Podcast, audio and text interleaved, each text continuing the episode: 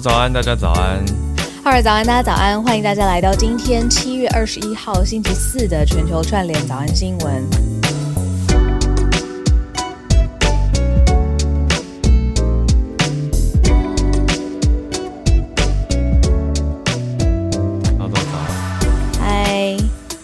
在今天我们要讲全世界最威、最最最有效的护照之前呢，嗯，你知道我很喜欢玩那个密室脱逃游戏吗？哎，有一阵子有啊，我们一起去过啊。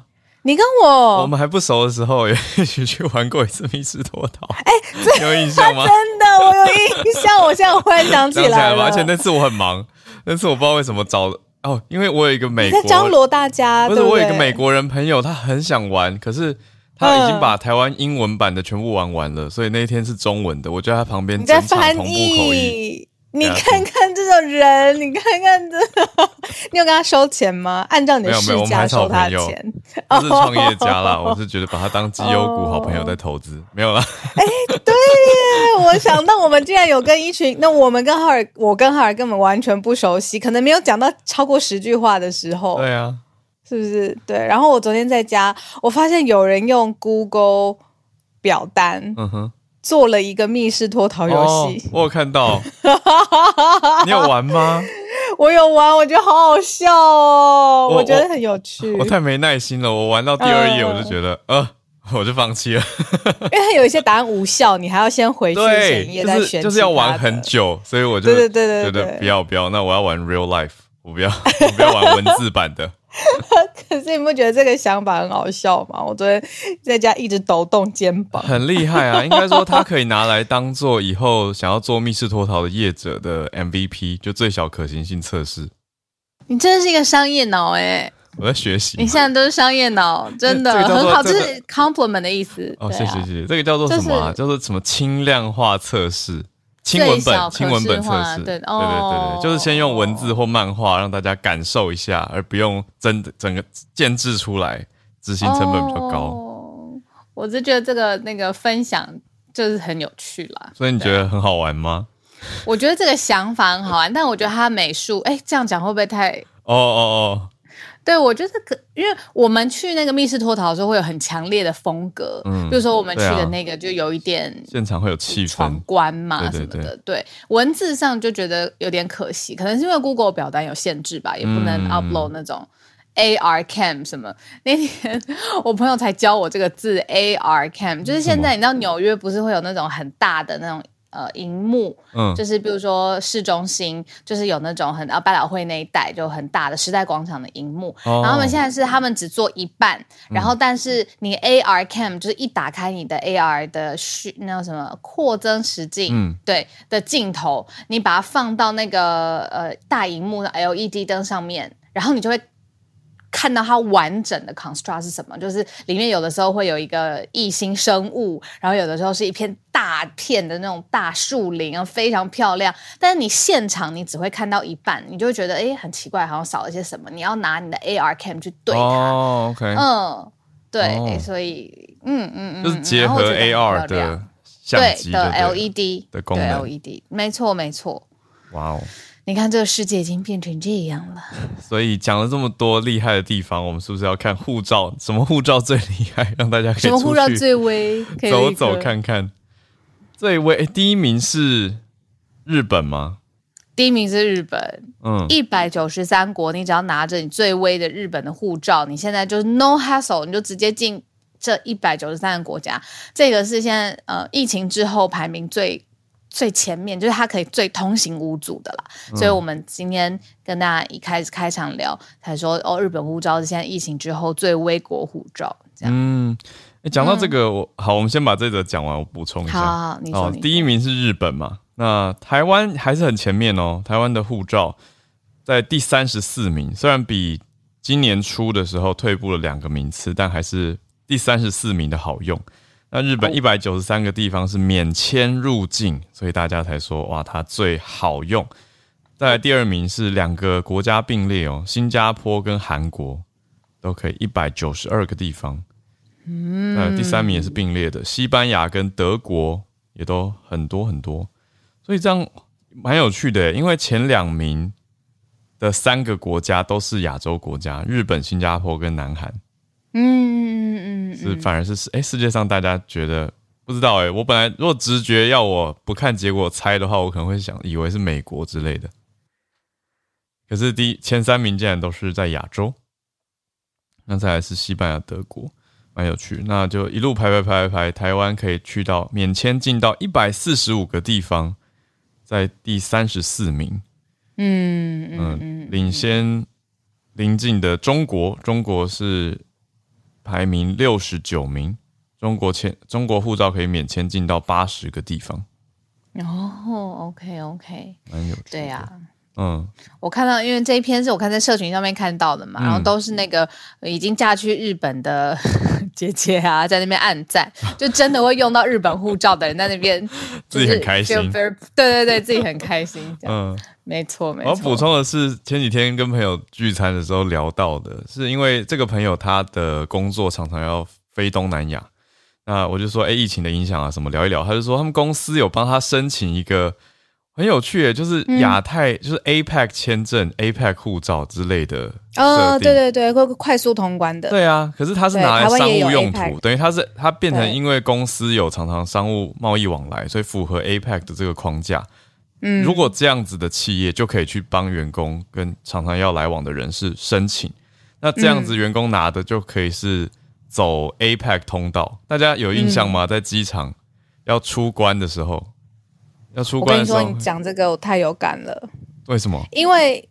因为我在跟香港朋友 认识的时候，他就有说，就是因为每次这样子来回往返太累了，他就说他就要去他公司去申请那个 A 牌护照的的额度，他这样子下次进来，他就可以走那个更快，因为台湾有对啊，就是你刚刚讲的那个，对，所以他就是他不想，因为每次每个月费很累嘛，所以他就要去申请，然后他们公司刚好是哦。对对，我觉得重要的前提要是你的企业要是在这个框架里面相关的符合条件。因为我后来有一个朋友，他明明就是医师，可是他听完他就很想去申请。我就说你到底怎么回事？他说我好想走那个 APEC 通道，我觉得很好笑。因为会比较快啊，因为 APEC 通道没有那么多人。就他重点不是快，他是就是想要走那个通道的感觉。哈？为啥呢？就感觉有一个尊荣特权感吧。对对对对对对对，我就觉得哦，好哦，好，尊荣很可爱了，就很可爱。对，嗯，我自己查一下，好像还是有一些些限制跟规定，不是说哦，我想要申请都可以申请。对，不行不行，那时候也等他弄了一下，蛮久的。哦哦哦，我觉得大家快要认识这位香港的朋友了。对啊，对啊。我我没有破销，我没有破销。我知道，我有时候就分享欲比较多。嗯，了解了解。对，总之，呃，护照的排名新公布给大家分享一下。好，那讲了这些呢。嗯，我想应该也蛮多朋友也在开始规划了吧？我觉得随着疫情的情况，当然 B A five 的情况还是在观察。嗯，那我们就持续的关心世界各国的事件，还是很重要的。Right，我们就来盘点今天的新闻吧。今天要先从欧盟来呼吁各国砍天然气的需求，所以其实还是应该说乌俄战争还在持续啦。那大家因为战争，嗯，让欧洲人我觉得思维改变了蛮多的，还有，嗯，欧洲的讨论也改变蛮多的。所以现在对于能源特别特别关注跟特别敏感，或者我们第一题，第二题则是我觉得美国这个好戏剧化的一个事件。美国前两天大家应该有看到新闻，是有国会议员在抗议最高法院关于堕胎权的争议的时候。被警察逮捕嘛？那没有仔细看的话，真的是你看画面就是觉得，哎，他两手背在后面。有一位议员，他的呃媒体都用 AOC 来称呼他，其实是他名字的缩写。好，这位议员他两手就背在后面，我就以为哇，警察对议员上手铐啊！结果过了两天，今天算是某种澄清。某种澄清假新闻的感觉，我们等一下跟大家讲一下真相。对，很酷，呃，不是说很酷，对，我觉得蛮酷的啊，就蛮蛮奇特的发展，对，蛮奇特的一种做法跟事件。第三题则是中国的消息，中国阻挡联合国去发布新疆人权的报告。好，那阻挡得了吗？我们等一下来谈。第四题则是 Elon Musk，这个也是一个很酷的消息。我觉得像之前呢，就是嗯，川普在位的时候啊，大家都会觉得说，哇，只要有川川川哥在，那个新闻室的记者永远不用担心没有话题。然后什么就脱口秀的写 写手都会觉得说，哇，今天非常轻易，梗随之拈来。我快觉得现在马斯克快要成为这个角色了，他真的太多事情了。你看他 Twitter 的官司现在确定。大概十月要开开庭了，然后在这个当下，他要把自己的大脑上传，然后他要跟自己当朋友，然后他要自己破解自己的大脑吗？我待会来跟大家好好聊一聊。就是只要有马斯克，这个世界都不孤单，然后这个新闻永远有一个 news cycle。我觉得现在是这个感觉了。而且重点是他宣称说他已经跟自己的大脑谈过话了。这个我们等一下可以来谈一下。呃，好，好，有蛮有趣的啦。因为好，等下来聊。好，我们先从第一则开始讲起。欧洲欧盟在呼吁各国来砍天然气的需求。嗯，对啊，因为其实之前在乌俄战争爆发的当下，二月底的时候，那时候最常出现的。怎么说分析吧，或者说事后最大的隐忧就是俄国把能源当他们的武器，因为俄罗斯输出天然气是世界最大国，而且占了世界一定的贸易跟生产的份额。那他现在把这个能源输出当成武器，如果呃俄国大幅减少或是完全切断天然气的话，那其实会对整个欧洲国家或是依赖。呃，俄国天然气的国家造成很大的影响。好，但是现在呢，他们不希望俄国有这么大的话语权，所以呢，欧盟执行委员会呢就敦促欧盟各个国家在之后几个月把天然气的需求量一口气要减少百分之十五。那当然就是要为了现在很热，但是你要为了冬天做准备。如果你做好准备的话呢，就可以抵抗俄罗斯到时候他。傲娇，他就说：“我有我有能源，但是我不要输出，因为我希望得到欧欧洲其他国家的支持。如果真的有这一天的话呢，欧盟是希望欧洲各国都已经做好了准备，自己有足够的天然气的储存量。”嗯，对啊，讲到天然气，其实一方面是一般需求最高的是工业嘛，那再来民间的确暖气也是一个需求。那现在当然欧盟是非常不缺暖气的啦。现在这个天气热浪来袭，在欧盟，我想大家也关注到，甚至看到西班牙有已经五五百个人热死，我觉得是很惊吓的数字跟惊吓的的一件事情。可是讲回来，现在是欧洲赶在冬天之前，应该要填充天然气的储存槽，而且还要建立供应缓冲的储备。才不会到时候就被俄国控制，可以这样说。那现在有多少响应呢？现在已经有十几个欧盟国家被，也不是响应，他们是被俄国减少供应天然气了。嗯，所以欧盟的官员才在说，之后俄国可能会全面停止供应天然气，就是俄国明明有，但就是不给你。对呀，嗯，所以。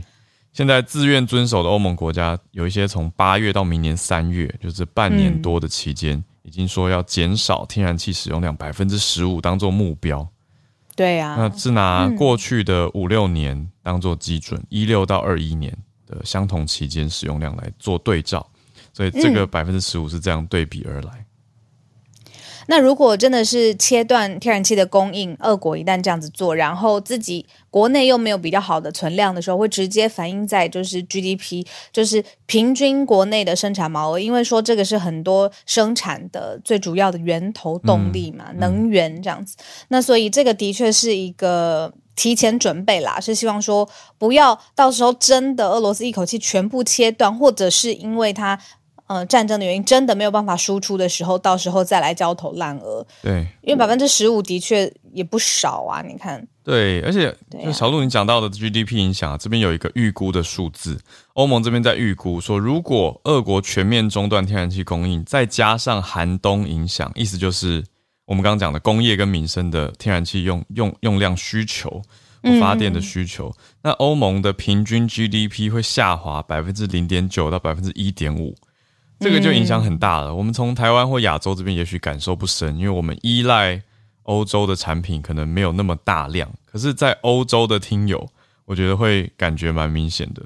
就到时候可能会听到说，哎，或是如果各位的公司行号有跟欧洲的一些出口蛮有仰赖关系的话，他们到时候一些供货可能就会因为这样暂停，或者影响生产。那现在俄国的这个 Nord Stream Number One 北溪一号天然气管线在做一年一度的保养，呃，在这几天也要重新跟德国来供应天然气，就报给大家知道。因为大家就在担心说，你这个北溪一号会不会借保养之后就不恢复供应了，也让大家蛮担心。那现在是说预计要继续跟德国供应天然气了，可是这个也从这当中大家看到了欧盟的一种我觉得尴尬跟纠结，就是一方面要反战啊，要反俄俄罗斯的势力啊，尤其俄国又说他们不只要乌克兰的东边，他们除了东巴斯，他们还要。再往西边继续扩张很多其他地方，那欧盟当然是说反对这个意见，可是同时又会被锁着喉咙，天然气就是这个锁喉术，所以蛮尴尬的。这个是我们第一则跟大家一起聊的。好，第二则讲的尴尬呢，我觉得也是有一种尴尬，是美国这边的国会议员哦。为什么尴尬？这位 AOC 他的全名到底是什么？大家都叫他 AOC。Alexandria Ocasio Cortez。哦，Yes，所以他全名蛮长的，所以 Ocasio，我猜了。报道 AOC 了，他非常年轻，嗯，然后很 progressive，然后是非常非常年轻，然后作风很大胆的，呃，女权呐，然后两性啊，呃，其实都很多议题上面，之前我们常常会看到他在国会上面用很亲切也很犀利的方式去质问啦，所以就很多人支持他。嗯，对。好，那他在国会，他在抗议，他在 Capital，等于是国会山庄这边抗议，说最高法院的最近的呃 Roe v. Wade overturn，也就是堕胎权不保障了，不用宪法保障，他就是继续抗议。那现场因为抗争的关系，总共三十多位的人士遭到逮捕，对，是重点，对，重点不是逮捕是。警察就是把他们带走，可是问题是他在被带走的时候，他把手双手背在自己的手下背部后面，看起来就像是被上了手铐一样。对，在照片上面看起来，又尤其有警方在他后方，然后照片拍下来，他的手又完全背在后面。你从他正面看，的确就很像警方在上铐。那所以就有人就是在。那个 Twitter 上面 at AOC 就说，这个政治现在已经变成一种行为艺术，一个 performing art。所以呢，他就说，那当然，这个作风大胆的 AOC，他要自己就是假装，就是自己上演被上铐的这一幕，这样子。嗯，AOC 他有回应，诶，他就是回他这件事情，他就说他没有故意要这样子做的，那他只是呃希望就是说，我看一下他的这个回应是什么，他真的把这个。推特贴文，然后就直接回就说这件事情。哦，对，not faking here. Putting your hands behind your back is the best practice while detained. 他就直接回这个 handcuffed or not to avoid escalating charges like resisting arrest. 哦，对啊，哇，这个好难，好难评论的，因为又又好像有点道理，可是同时又会觉得，因为有些人就直接说作秀嘛，到啦，对啊，对啊。有些人会直接说他知道这样子，对啊，对啊，因为他这个明显 not faking，对啊，他自己说小小感觉是小小的一个动作，可是真的是蛮值得大家讨论的。因为你看手如果是放在左右两边走路，看起来就是正常走路，这个照片可能就不会传散的这么广。但是一个国会议员手背在后面，旁边警察带着你的照片，就会被狂发啊。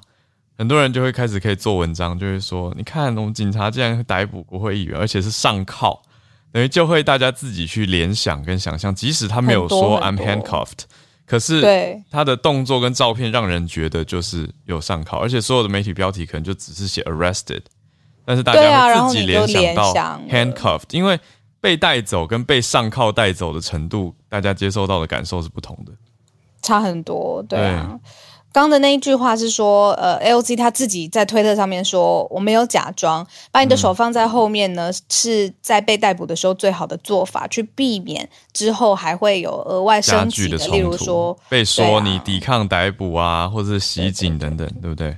没错没错。但是他的回应跟说法，你觉得他知不知道？我觉得他知道啊，因为他的表情，而且他手放在背在后面，因为我看的是影片，他还把右手举起来高举拳头。当然，一方面这样就代表说我没有被上铐了，可是他那个举拳头的意思有点像说大家加油。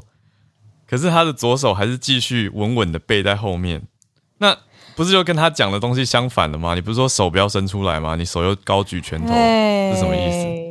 对不起，我觉我也我跟你想法一样，我觉得他知道他他很他很年轻啊，年轻的世代，对啊。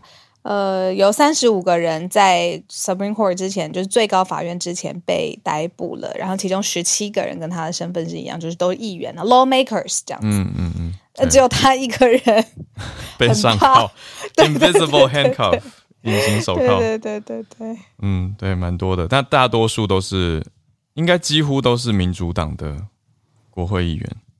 对啊，嗯，我们朋友说，Michael 说，L C 在美国争议很大，真的争议很大，因为他有时候作风很大胆，又比较前，不是说前卫，前前卫这个字好像又有点太太太好，太美好了，他的是有争议的这样子，嗯嗯嗯嗯嗯，就是会被大家讨论的政治人物啦。我想这个讲完，大家脑海中可能冒出很多名字，好，大家自己联想哈。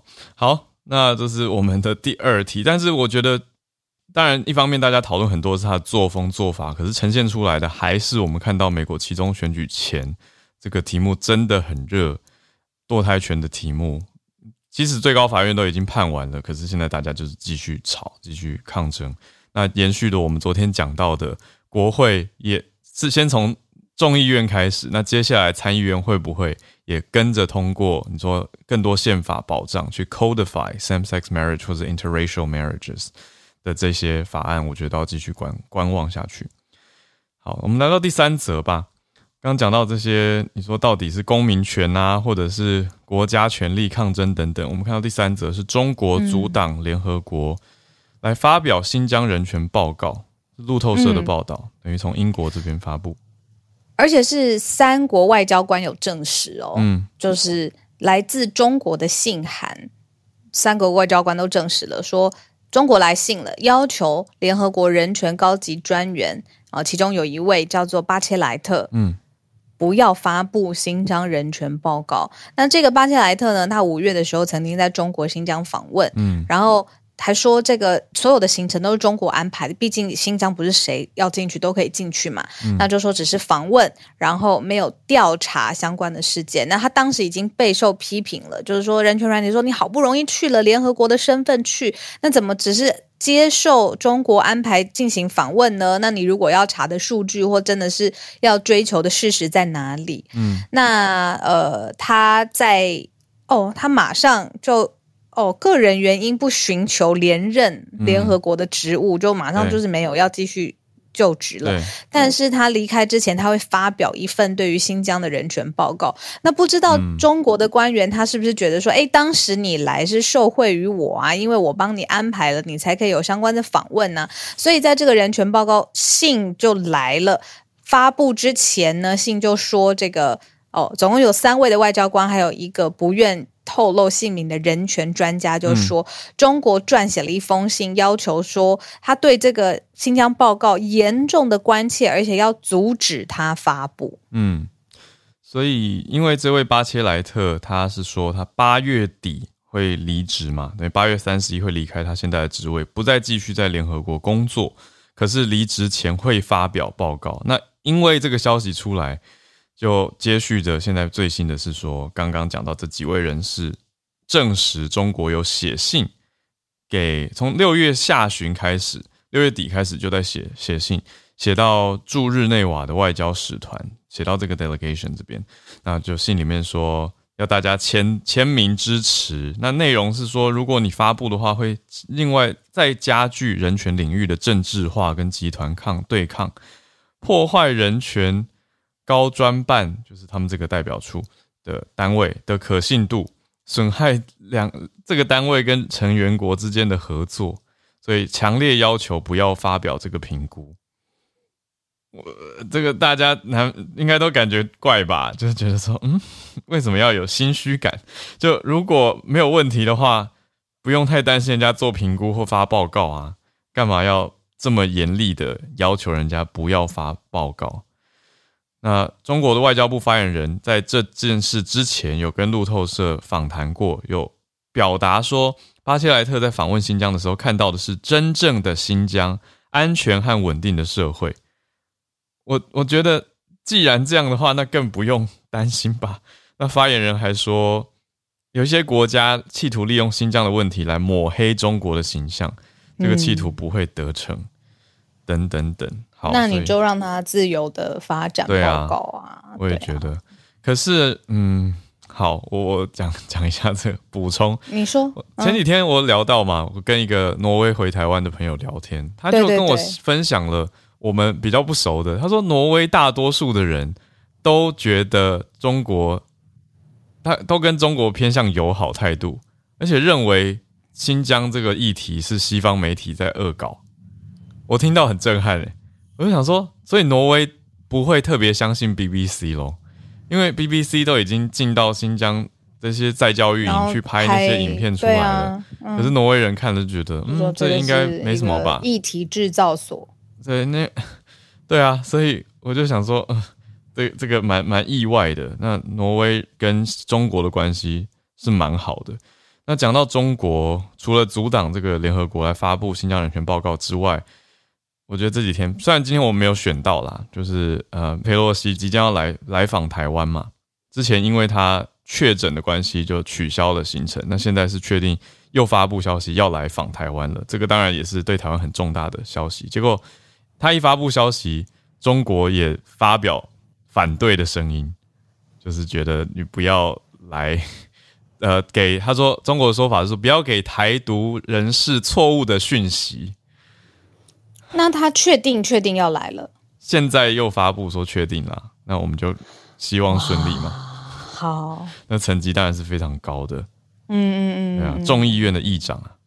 好，那我们来最后一题了。等一下小鹿也要去忙碌，那我们就来把最后一题，Elon Musk 他的大脑讲一讲。你看到这一题第一个反应是什么？嗯，真的要说吗？嗯，真的。真的要说吗？是很中二吗？还是觉得？我觉得是一个 stunt 吧，不，哎，不知道啦。对不起，对不起，对，就是我觉得没，呃，没有像是文字上面讲的，不是说哦，真的有一个脑，然后全部变成一套什么电子讯号，然后全部就就就可以变成一个有意识、有感受、有。呃，个性的，嗯，就是我懂你的意思，存在电子世界中。我懂你的意思，懂你意思。嗯，有点像是在做 AI 广告的朋友都直接私下跟我说，我们就在骗人。我就说什么意思？他说我们 AI 很多都还是人人工在操作，工人智慧，工人。他说都还是要靠人的分析。他说 AI 是辅助，可是预计希望接下来几年做到更好，就自动化。可是现在都还是比较像辅助角色。我我就我懂你的意思啊，就是说，对，但我觉得不是有一个电子版的马斯克，直接他他的思考判断或者他的商业决策就已经存在，可以来帮我们报道早安新闻的这种程度。哦，可以啊，马马这不是我们之前做专题的时候聊到的吗？神经科学，对对对对对，以后就是上传小鹿跟浩尔的大脑，你就不知道早上到底是本人还是 Neuralink。总之，Elon Musk 他在。他 在对不起，我笑倒了。因为他在 Twitter 上面跟 Dogecoin 的共同创造者呃 Billy Billy Marcus 在讨论，所以他们在对话里面呢提到说，他已经把自己的大脑资料上传到云端了，而且跟虚拟的自己交谈过了。他就一直很有名的在做一家脑神经科技的公司嘛，叫做 Neuralink。那他就说，他现在透过这个公司的技术，把自己的资料数位化上传。而且呢，还可以把思考转换成数位指令。哎，这是我的梦想哎！我常常希望我用想的，我的简讯就已经传完，或信就已经写完了，我就可以继续过我的生活，不用想完一轮以后再拿出手机或者电脑完成这件事情，就觉得很浪费时间。那 Elon Musk 号称他有做到类似的事情，那可以让电脑的设备输入文字或者执行特定的功能，意思是心想事成。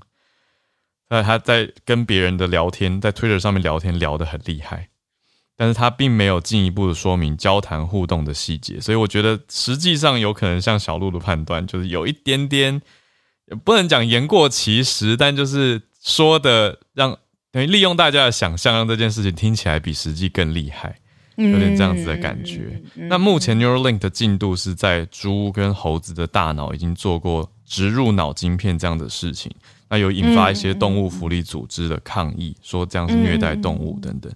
那有说今年之内要进行人类大脑植入晶片的计划，说是这样说，还在看，不知道会不会做。那 Neuralink 现在还没有得到美国 FDA 食药，呃，不是食药署，他们叫食品药物管理局的批准，所以今年不见得能够真的在人脑里面植入晶片，还要再看看。好，这是我们今天这一则算科技商业消息。那我非常同意你讲的。就一直关注 Elon Musk，就会有一些有趣的新闻可以看。这个永远不寂寞，对呀。好，那时间来到八点。要来，我刚刚那个你说的那个我漏了，我没看。裴洛西要来，就是没有我们我们对啊，他不是上次那个无疾而终之后就没有，真的他确诊，结果就被一堆人说啊，你看假的，说要来又不来，然后就说美国不可靠什么，有些人就这样延伸嘛。那现在。现在佩洛西就是说，我真的是当时确诊，然后这次真的要来，我觉得很有诚意啊。对，可是代表的，我觉得是你说，一方面是美国重视台湾，一方面是代表现在也是真的台海的议题有点紧张重要了。嗯，对啊，我觉得两两面的讯息都有。嗯嗯，好，好，八点三十四分，欢迎大家来举手加入我们的全球串联时间。啊，小鹿也要准备去忙碌了，我在这边听。好，对啊。好，我就来邀请我们几位听友上来。哎，今天马上举手的都是常常上来串联的好朋友，来一位一位邀请。首先邀请到猪猪。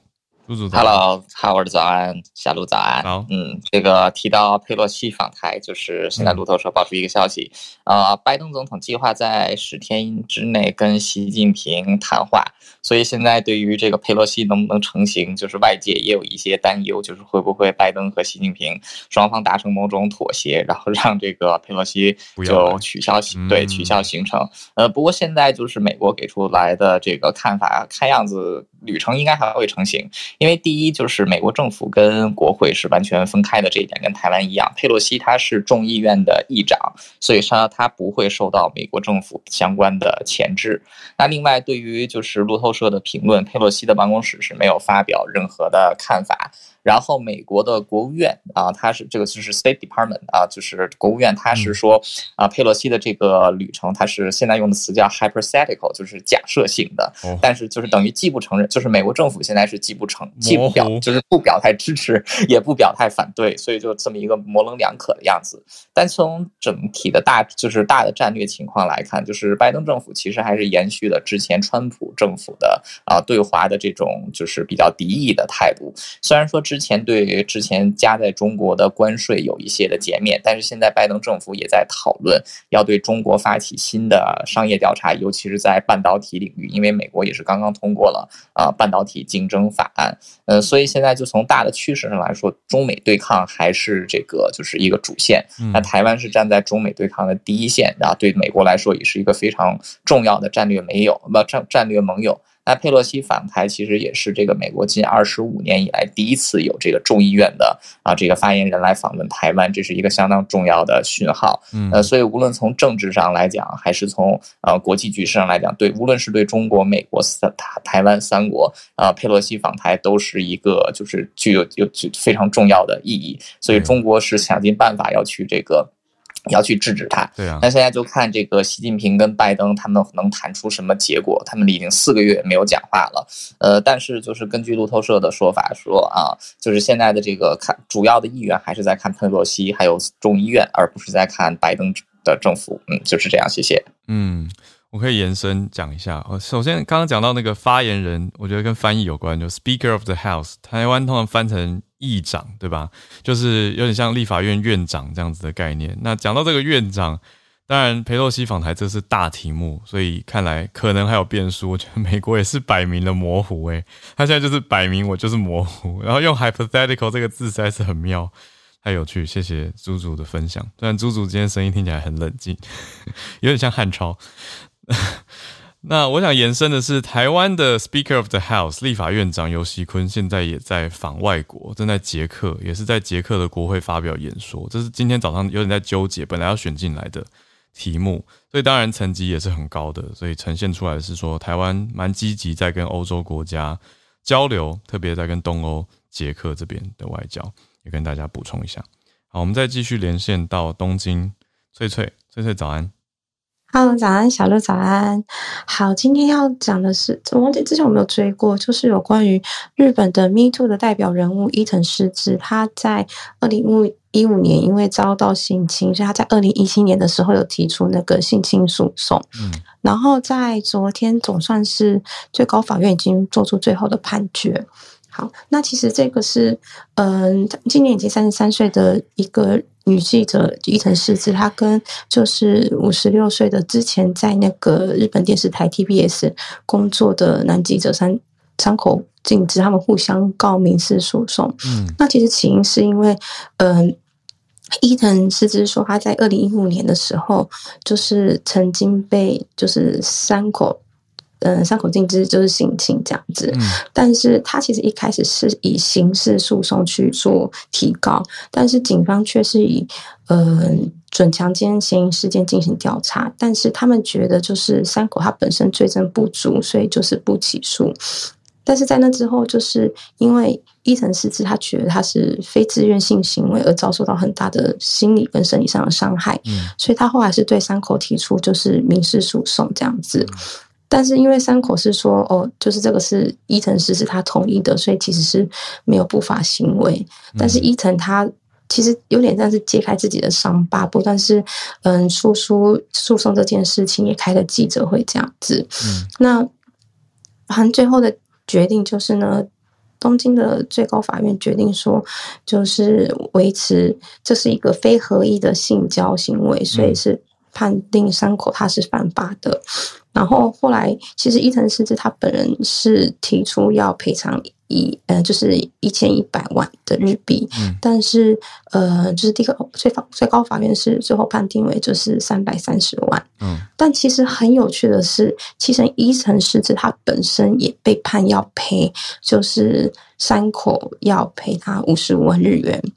好，那原因其实是因为伊藤诗织觉得自己在被性侵的时候，他可能被。强制喝下一种叫做约会强暴药物的东西，嗯，对，但是因为没有具体的证据之下，那呃，就是三国静之觉得这件事情造成他的名誉损害，所以地方法院也判定说就是要赔他钱这样子。哦，好，那其实说老实话，嗯，这样子的性侵案，就是愿意主动出来说的女性，她算是第一个，所以她其实也是日本 Me Too 运动的第一人这样子。对，没有，因为其实说老实话，因为在日本目前性侵就是能告成功的，就是在这种证据很少的情况能告成功的非常少。再加上社会舆论的关系，其实女性很少站出来，就是为自己发声。那其实，在这几年，她一直也包括。家人对他的不谅解，我说跟伊藤失职，因为他自己出来提出这些就是这些证据嘛，然后就是讲他的自己事情，其实家人或者身边的人都对他不谅解，嗯，那他在网络上也遭受到很多攻击，嗯，对，就是这样子。好，谢谢翠翠，我记得没有追过这一题，我是第一次认识到这个人，谢谢翠翠带来这一题。不过呈现出来，我觉得日本社会对于这个题目。的的艰困吧。那另外一方面，在台湾，我觉得也是可以。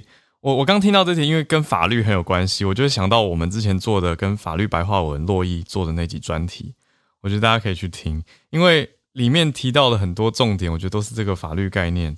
也就是说，所谓的我觉得事实建构有困难，那另外就是举证责任。你说如果放到性侵的案件或告诉上。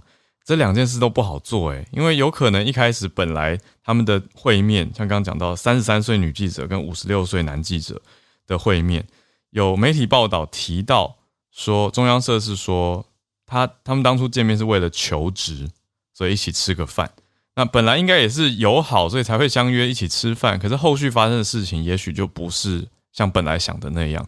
那当然有可能当事人之间有很严重的不愉快嘛。可是你要怎么在法院上建构事实，还要举出证据，还有像刚刚翠翠讲到这个下药这件事情，你你有办法证明吗？那到底大家要怎么样做做好或避免这些事情？我觉得就是平常男生女生都要罩子放亮，而且保护自己啊。这样讲起来虽然听起来像风凉话，可是我觉得没有人希望自己经历到或遭遇到这样的事情。所以以潜力来看的话，大家都要好好注意这件事。那如果真的要走上法律一途的话，那就是证据要想办法准备好。谢谢翠翠。好，我们继续连线到一阵子没听到你声音，Tristan，Tristan 关注到孔子学院的消息，Tristan 早安。嗨，大家早。呃，那其实呃，我要谈的是欧美各国陆续关闭中国的孔子学院。嗯，那。六月下旬，我看到叶老师在社团的新闻标题有提到这件事，嗯，就是欧洲各国纷纷关闭，或者是没有再续约。那其实，在二零二零年，美美国已经有开始这样的新闻出来，嗯，那甚至我看到更早在二零一四年，呃，像瑞士的苏黎世大学，它更是直接的拒绝孔子学院的设立啊。那我稍微简单整理了这这个事件啊，就是说我先介绍孔子学院的缘起。哦，它最早是中国在二零零二年成立了一个叫国家汉语国际推广领导小组啊办公室，简称国汉办。那当初他宣称是要在世界各地成立一千个孔子学院。那第一个是在二零零二年的十一月在首尔成立。那统计到二零二零年五月的，共计有在一百六十二个国家或地区成立了五百四十一个孔子学院，还有或者是一千一百七十个。孔子课堂，嗯，那他成立的目的，根据官方的说法，简单来讲就是以非官方的方式做中国语言和文化的输出跟交流，嗯，那它包括像华语的教学啊，或者是一些呃中国茶、太极这种传统文化，或者是像电影中国的电影艺术啦、相声这种特色课程，那当然还有所谓的汉语教师的培训。那整个教学大纲都是由刚讲的国汉办，他们召集专家来制定课纲跟教材。那比较有趣的，它的成立方式是有点类似商业的模式哦，就像连锁加盟概念，有几种，一种就是总部直接设立，就是它直营店，对，直营店。那特别是跟很多大学，像美国哥伦比亚、德国海德堡、日本早稻田都有设立，哦，这种是直营直营店。那第二种就是总部授权特许经营，那还有就是合作哦。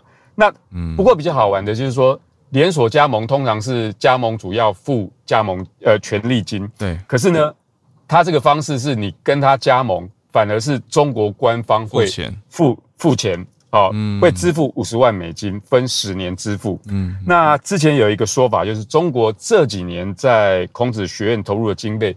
一年将近有六十亿台币这样的预算之多，嗯，那这个机构虽然讲说是呃以文化输出交流为主哦，不过从二零零九年开始，很多国家对于孔子学院就有诸多的批评跟质疑，嗯，比如说二零零九年芝加哥大学要设立的时候，就受到一百七十四名教授的联名反对，担心会干干预学术自由，嗯，那二零一七年纽约时报也报道。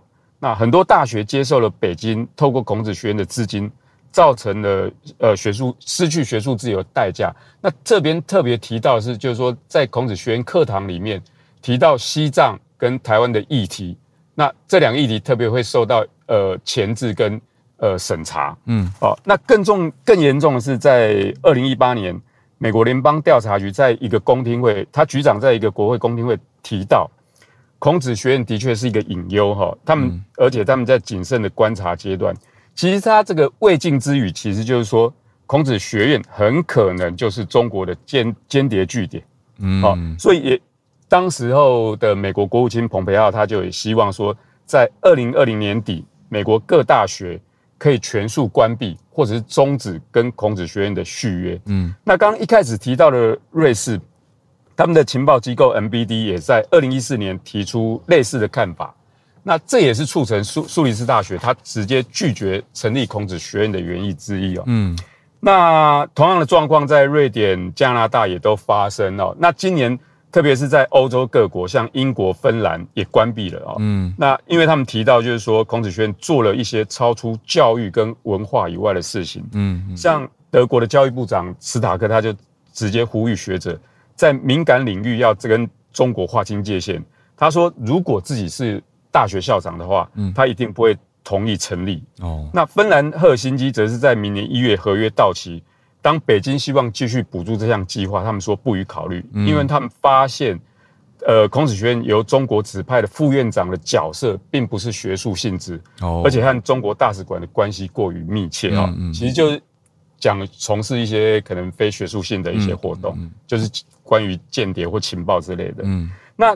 跟这个华语在世界上流呃的教学消长的，那那当然就是美国在美国呃台式华语教学的一个流行，嗯，那这当然当然也包括，因为中间也美中交二可能也是一个助力，对，也就是说在孔子学院陆续退场，那现在美国民间要学习中文，就会转向台湾在美国推广注音符号的正体中文，嗯，那这个计划是在二零一三年马政府时代，它有一个。教育部所推动的华八计划，嗯，就是迈向华语文教育输出大国八年计划，嗯，那它的目标是学华语到台湾，送华语到世界，嗯，所以像比较敏感的机构，像美国国防部，他们要学华语，就是直接送到台湾，那。有一个新闻，就是去年有送三十五三十五位美国国防部的军官在台湾的阳明交通大学学中文。嗯，那淡江大学的华语中心主任周香华，他也曾经透露，他接待过美国军方。嗯，那华巴计划在去年结束了，所以去年呃一月的时候，蔡政府的外交部跟 AIT 他们就签署了台美国际教育合作的备忘录。那同时把六十位呃华语师资送到美国。那以上是针对呃孔子学院跟一些华语教学的校长，我所做的一些整理。谢谢 Tristan，哇，整理的很详细，感谢你，呃，把欧美的整体这几年的情况都呈现出来了。这样讲起来就觉得，哇，苏黎世大学怎么那么先知，很早诶，就比美国还早很多就注意到这件事情。那我自己很有感的是，因为我跟一个很好的朋友。那个时候，我我没有亲身经历过。坦白讲，我在德国交换学生的时候，我跟对岸的学生处的很好。就除了班上那个时候上课教到说，就你从哪里来，然后这这一题有点尴尬以外，呃，其他其实生活上都是好朋友。但是我我的另外一个好朋友，他在欧洲其他地方交换哦，他在一个大学。那那个时候，台湾人要办聚会的时候，就有中国学生阻止说：“你们敢办，我们就要去闹场。”我就觉得哇。到这是已经二零一三、二零一没有那个时候二零一一年就还会有这种事情，就已经是现代了，就觉得还有这种事情。所以刚刚听下来，虽然我们刚刚我讲的事件的层级没有像可能间谍情报这么的高，可是可以理解一个文化输出机构可能会私底下有的一些来往状态啦。对，那尤其现在如果又有延延续我们昨天讲的那一题，英国军情五处都在提醒了。就像李珍居这样子的华人，可能有一些间谍的状态，那孔子学院也可以理解。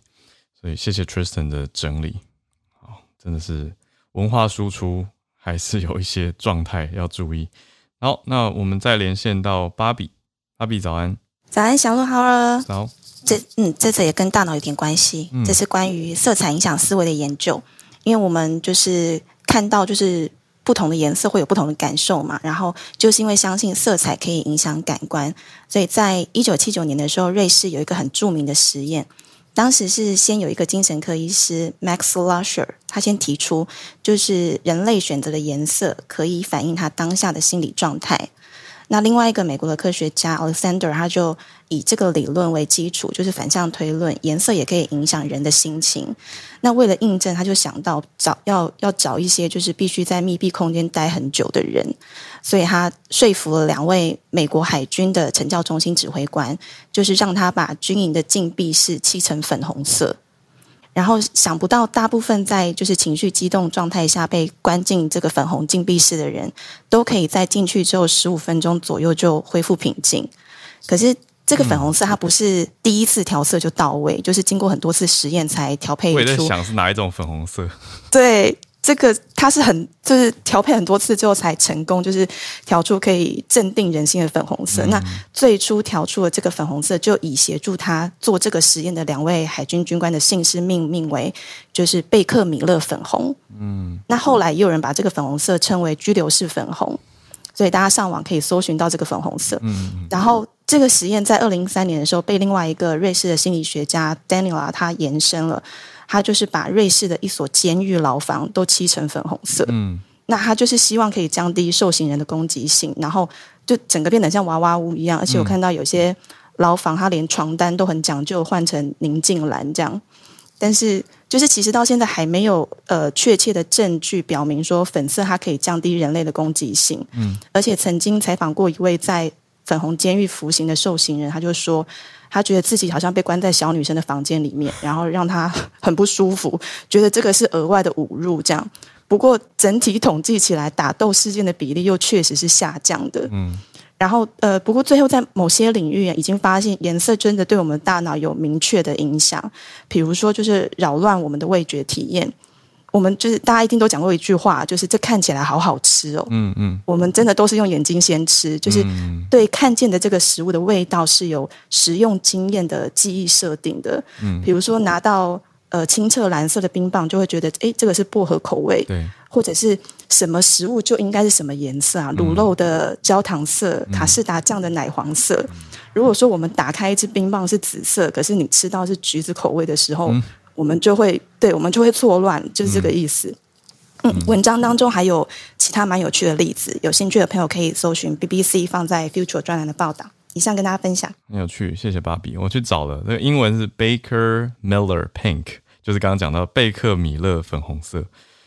嗯，真的是蛮柔和的，我觉得看起来很像是芭比的娃娃屋的感觉，会让我想到最近 Ryan Gosling 的那张照片，可是没有那么亮啦，呃，就是它的彩度好像没有那么鲜，对，可是蛮有趣的，大家有兴趣可以看看。谢谢芭比。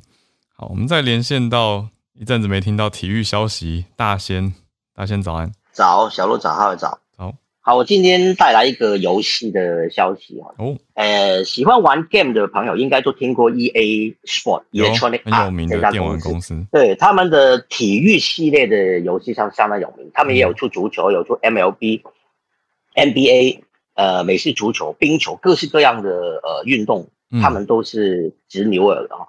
那他们的足球游戏叫 FIFA，就是 FIFA FIFA，就是跟国际足总有合作。嗯，他们第一代出这个游戏是一九九三年哦，而且当时是在 Sega 的那个呃八位元的那个游戏机，嗯，呃上面出的。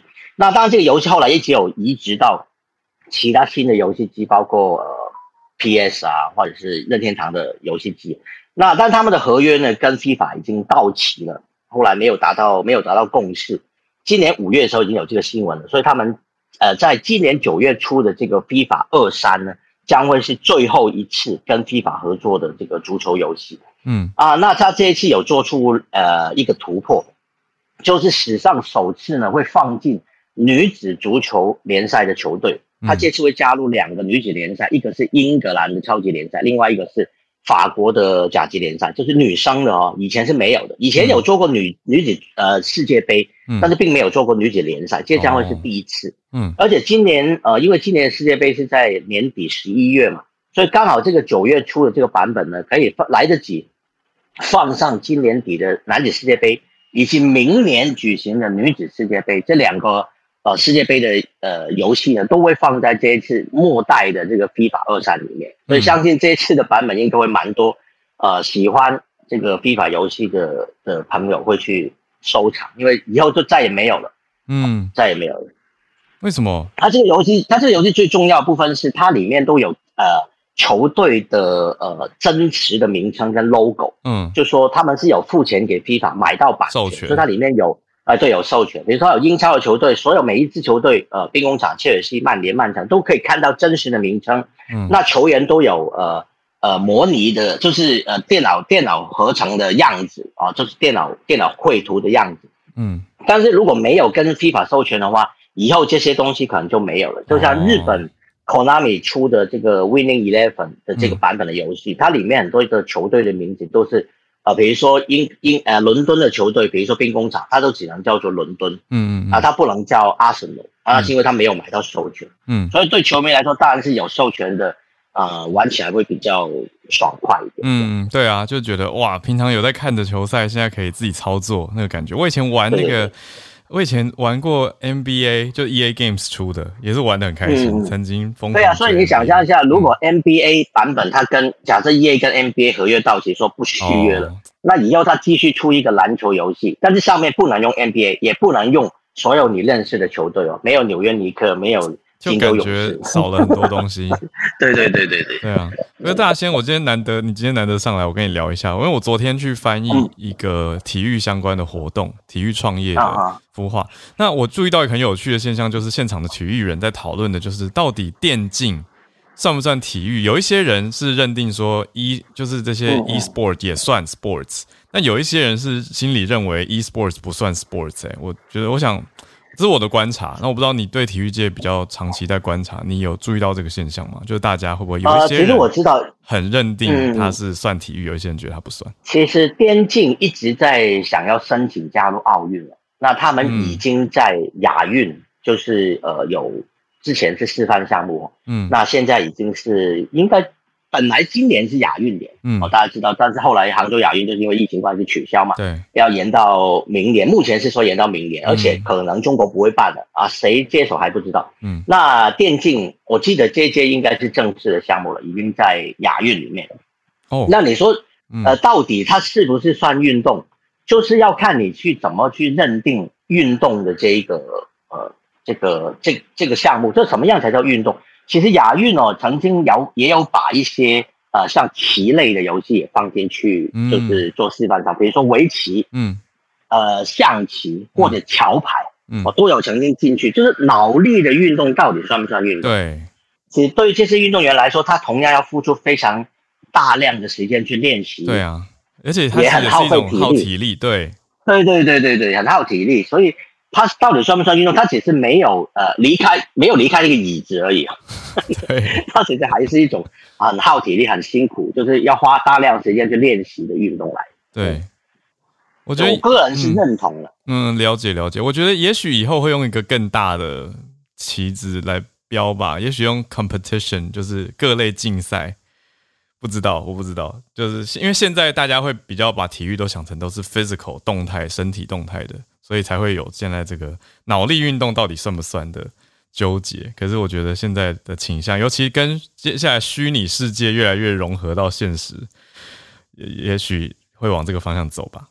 对啊，因为昨天也有讨论到很多元宇宙的题目，我就发现，哎，体育界对元宇宙好像也是有一点有一点好奇，有点想要参入，可是又有一点在在抗拒的感觉。我的观察。其实电竞哦还有很多种类，现在他们最常用的当然就是 L O L 啊，哦，就是会把它放进去。但是实际上，呃呃，足球的游戏这个 FIFA 其实有有一些也有在比赛的，就是国际上也有在比赛。我记得呃亚运好像也有列入 FIFA 这个游戏进去。嗯，那甚至那个魔法风云会好像卡牌类游戏也有放到。就是电竞的竞赛里面，所以到底哪一种类才算是？你说电竞也有那么多种类嘛？到底所有都能算是呃运动竞赛呢，还是只能挑其中的里面一些部分？哦，那个人的可以呢，还是要团体？这这可能都有些争议。嗯嗯嗯，可能还需要时间呢，还需要时间。没错，大家要去讨论出共识。谢谢大仙的回应。那也不会。谢谢谢谢。谢谢好，谢谢带来消息。好，也感谢今天所有串联的朋友，谢谢猪猪、翠翠、Tristan、芭比，还有大仙，谢谢大家。今天是我们礼拜四的全球串联早安新闻，一转眼来到尾声，要收播了。明天早上我们会来播放 Charles 老师的经济专题，而且我觉得很聊得很开心，学到很多，也更认识老师，我觉得这很重要。大家来多认识我们的全球串联来宾吧。好，那明天早上八点就来播放专题，我们就明早见啦！大家有个美好的礼拜四，明天就礼拜五了，我们明天见，大家拜拜。